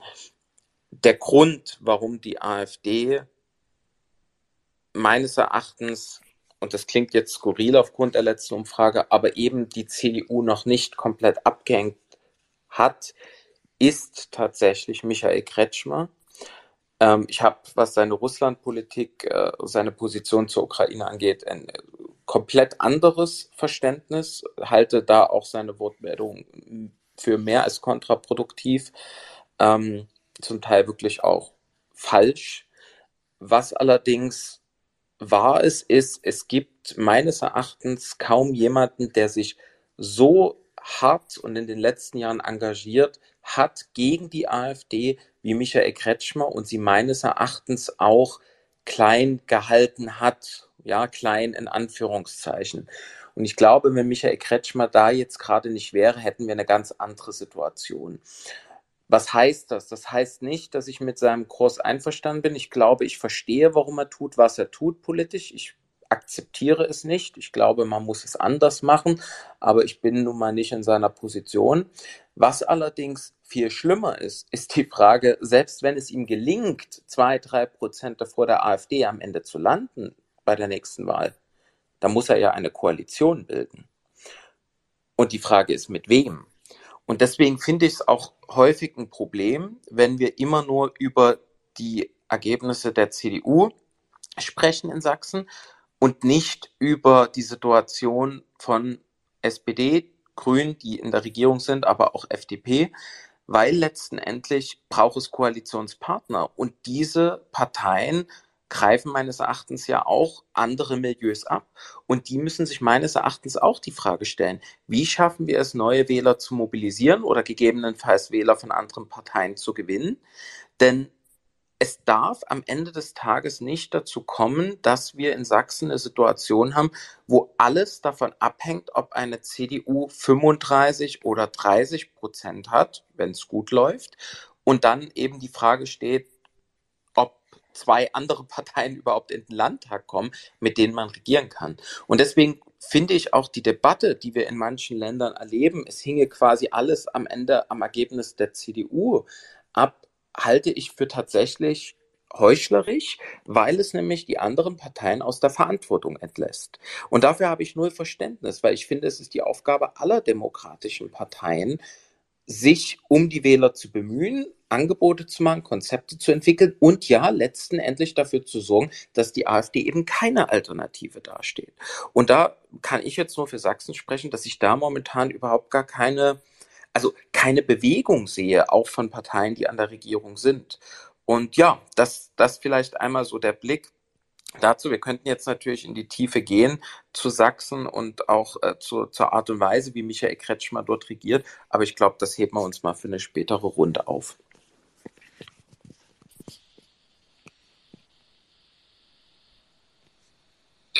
Äh, ja, ich dachte, Manuel, wolltest du noch was sagen? Also ähm, ja, in dem Sinne, ähm, wir dürfen ja auch nicht vergessen, wie das ja äh, Baha sagt, wir, wir regieren ja in äh, auch nicht alleine in Sachsen. Ja, das ist auch lange her tatsächlich. Ähm, wir haben ja auch Koalitionspartner und deshalb ähm, fand ich das ebenfalls bemerkenswert in dieser Woche, dass äh, äh, unsere Koalitionspartner sich da auch den schlanken Fuß gemacht haben und gesagt haben, hey, ähm, der Kurs von Kretschmer ist jetzt gescheitert. Ich meine, ähm, die regieren da ja mit äh, und sind genauso in der Verantwortung. Und ähm, das hat mich da schon ein bisschen erstaunt, ähm, wie sehr, wie leicht wir es ihnen ja auch machen, eben diese Haltung einzunehmen. Ähm, wir müssen ja über die Ampel im Bund, müssen wir ja auch reden, äh, mit ihren Horrorzahlen. Ähm, das, das schlägt sich halt eben, äh, äh, das sind ja nur Stimmungen, das schlägt sich ja stimmungsmäßig auf die Bundesländer nieder. Und gerade in ähm, Ostdeutschland, wobei jetzt auch in Westdeutschland wir eigentlich nicht mehr von einer Differenzierung sprechen können, äh, die miese Performance der Ampel schlägt überall durch. Ja, und ähm, ja. das ist nicht, das ist wirklich beileibe nicht unser ähm, also wir kämpfen ja dagegen, aber ähm, das ist nicht allein unser, unser Beritt. Ja, das ist nämlich auch meine Frage, Baha. Vielleicht kannst du da nochmal ganz kurz was zu sagen, ähm, wie die Situation vor Ort ist. Und deswegen habe ich jetzt auch gerade eben bewusst Michael Roth und äh, Konstantin von Notz genannt, dass die Bundesebene das kommentiert in Bezug auf Sachsen. Also entweder ist das ja das Eingeständnis, dass es irgendwie mit dem Bund zu tun hat und sie da ihre Verantwortung abschieben wollen, oder es ist schlichtweg so, dass das in Sachsen sowieso keiner mehr wahrnimmt, weil die Ampel komplett, also die Ampelparteien einfach komplett unter die Wahrnehmungsschwelle gefallen sind. Oder es ist schlichtweg auch nur der, dass selbst die Landtagswahl, also unter der prinzipiellen Frage, welche Partei sie wählen wollen, halt immer grundsätzlich die Absage an die Berliner Politik ist. Ich, ich würde jetzt mal Letzteres aufgreifen ähm, ohne zu tief in die, die Thematik reinzugehen. Ich glaube, wir erleben nicht nur in Sachsen, sondern generell in Ostdeutschland. Aber ich habe auch das Gefühl, gerade Bayern gegen Berlin, ähm, wir erleben meines Erachtens schon auch eine Polarisierung in der Debatte, wenn es um regionale Unterschiede geht. Und äh, Sachsen im Speziellen fühlen wir uns ja schon immer so ein bisschen, ja, ja, jetzt heißt es wieder die braunen Sachsen, ja ähm, oder Dunkeldeutschland oder wie man es auch immer so gerne nennt, das kommt ja nicht von ungefähr, diese Wahrnehmung oder dieses Gefühl, sondern es ist schon auch eine Abwehrreaktion gegen eben Kommentare aus Berlin, aus der Bundespolitik, wo man einfach häufig in Ostdeutschland oder in Sachsen im Speziellen das Gefühl hat, Leute, ihr habt gar keine Ahnung, wie es hier ist. Und ihr wisst überhaupt nicht, wie die Strukturen und die Situation sind. Und maßt euch ein Urteil an und stoßt vielleicht damit auch einige Leute direkt vor den Kopf mit euren Kommentaren. Und da entsteht dann natürlich so eine Anti-Haltung. Und das soll jetzt auch nichts beschönigen, aber man darf ja nicht vergessen, dass es Sachsen an sich sehr gut geht. Also wir sind ja ein Bundesland, was sich wirklich hervorragend entwickelt hat in den letzten Jahren und dem es wirklich wirtschaftlich auch gut geht und wo auch der Ministerpräsident, was ja viele auch immer gerne vergessen, doch recht beliebt ist in Relation. Und wenn man die Bevölkerung fragt, die Leute doch einigermaßen zufrieden sind. Ähm, angesichts der aktuellen äh, äh, Lage. Und deswegen, ja, ich glaube, es ist auch häufig so, dass natürlich bei jeder Gelegenheit, und Michael Kretschmer hat nun mal auch ähm, in den letzten Monaten äh, Vorlagen geliefert, gerne auf die Sachsen gezeigt wird, schau mal die und dann natürlich über Sachsen gesprochen wird. Aber ich würde mal jetzt äh, das, das Feld aufmachen und sagen, das gilt für ganz Ostdeutschland und nicht nur für Sachsen. Okay, mit Blick auf die Uhr, nur damit ich das ich glaub, kurz Armin, gesagt habe, wir haben ja was dazu zu spät angefangen. Ich, ja, ich wir hab... haben ja auch einen Ticken zu spät angefangen, deswegen haben wir ein bisschen Zeit wieder drüber laufen lassen und Anne Will ist ja immer noch in der Sommerpause. Entsprechend, äh, Armin, bitte. Ich habe noch, ich habe einen Gedanken zu, zu der Ampel-Performance ähm, und warum es aber trotzdem nicht auf unser Ticket so einzahlt, wie es vielleicht einzahlen sollte. Ähm, ich glaube, wir haben einfach ein, ein großes äh, Glaubwürdigkeitsdefizit. Also ich meine, die Rhetorik hat sich ja schon sehr gewandelt. Also wenn man sich überlegt, 2018 war der Unionsstreit, Zurückweisungen an der Grenze, ja, da hat man sich fast zerlegt deswegen. Das ist heute, glaube ich, in der Breite der Union gar kein Thema mehr. Das heißt, rhetorisch und auch inhaltlich hat man eigentlich so weit aufgeschlossen, dass man die AfD eigentlich stellen könnte. Ist jetzt kein sächsisches Phänomen, sondern ganz allgemeine Beobachtung. Aber ich glaube, was uns viele Leute einfach nicht abnehmen, ist, dass wir es dann im Zweifel halt dann wirklich umsetzen. Ähm, und äh, natürlich im, im, im Osten, wo die Parteienbindung eine andere ist äh, als, als in, in West- und Süddeutschland, äh, ist das dann halt einfach dementsprechend volatiler. Ähm, und ich glaube, das ist bei aller Kritik sozusagen, es ist eine Aufgabe für die Ampel, das ist richtig, aber für eine Mitte-Rechtspartei, und jetzt ja, ich weiß, Union ist Mitte und so weiter, aber sie ist in einem Parteiensystem, in dem die SPD eine Mitte-Links-Partei ist, würde ich jetzt mal sagen, eine Mitte-Rechts-Partei, muss schon unser Anspruch sein, diese Leute wieder ins demokratische Spektrum rein zu integrieren.